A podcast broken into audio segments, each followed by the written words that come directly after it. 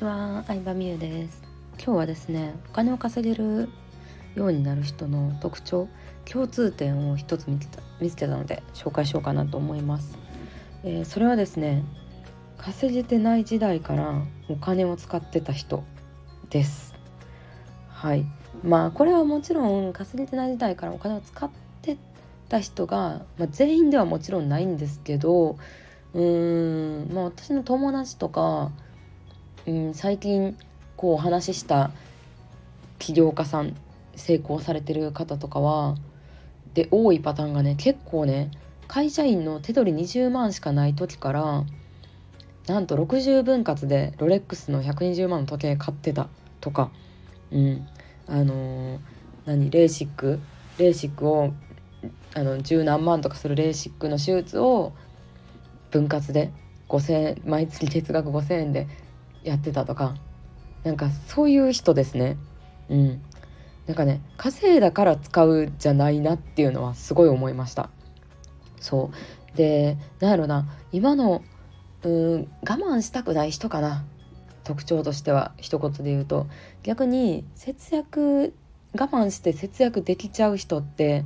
多分それが得意なことなんですよ。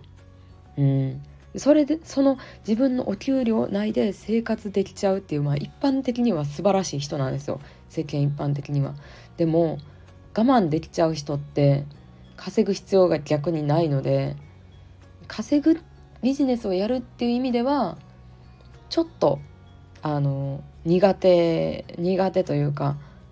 うんかもしれないなとは思ったりしますね。うん、逆に会社員時代から我慢できなくてでも多いんですよね。分割。常に分割払いしてたとかリボ払いしてたとかまあリボ払いはちょっとよろしくないとは思うんですけどうん。でなんかなんで私はこれだけお金を使いたい必要と思ってるのにこれだけしか給料がもらえないんだろうっていういやなんかそういうもんやで人生って悟られるぐらいの人の方が、うん、なんでこれぐらいなんやろっていうのを超えて新しいことを調べたりどうやったら稼げるんやろうとかどうやったらお金持ちになれるんやろうっていうのを調べてのこう稼げる今に至るっていう人がなんか非常に多いなと思いますね。うん、そうだからなんかやっぱり一つは我慢したくないっていうのが大きいんじゃないですかね。うん、でうんそうですねまあそれは本当になんかその人の性格によるところもあると思うんですけどでも考えたら私も副業で稼いだ分は貯金するとかはなかったですね。うん。まあ、まあ、勝手に溜まっていくとかはありましたけどだんだん増えるにつれて。でも結構稼いだ分は自分が頑張ったんやからっていうので、まあ、普通に服買ったりとかそういうビジネスの自己投資だけじゃなくて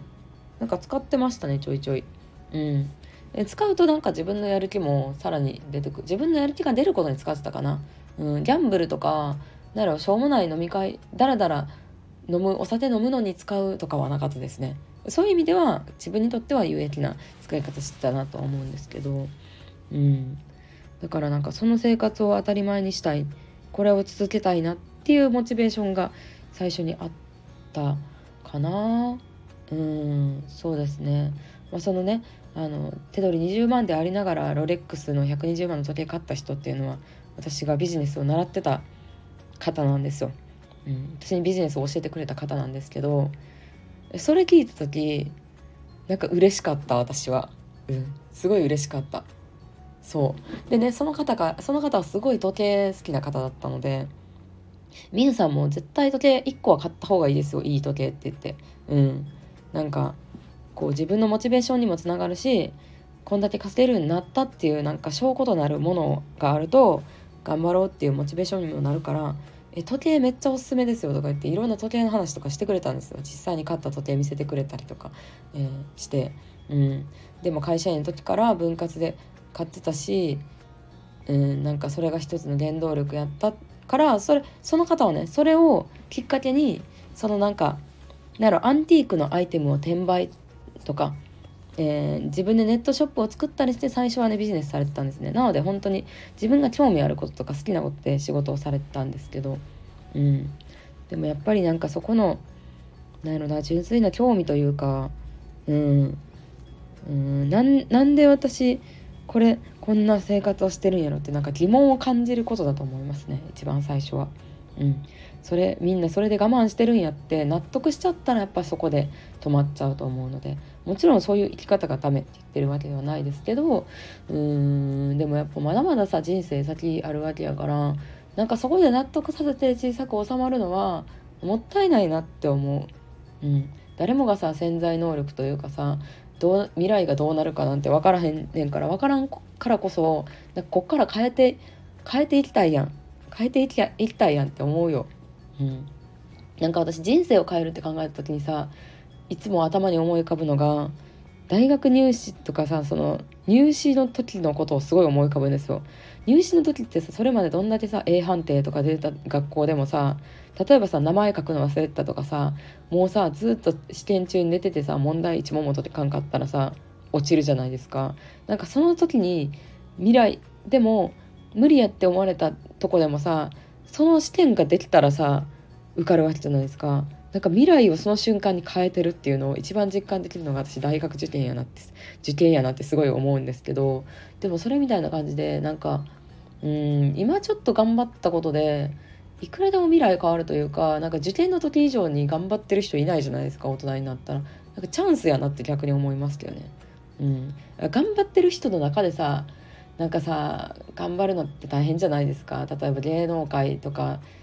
うん、あとなんやろうなうんスポーツ選手とかもそうですけど会社の中でもやる気ある人が働いてる会社の中で頑張るとかは結構ハードル高いと思うんですけどそんなに頑張ってる人がいないところで一番になるみたいなのは私は結構好きですね。うん、人がやってないからやろうっていうのは燃えるタイプかも。ね。うんそうそんな感じです。あれ何の話してた？また忘れた。何の話してるか。そう。え何の話してたっけ？まあいいや。今日も音声聞いてくれてありがとうございました。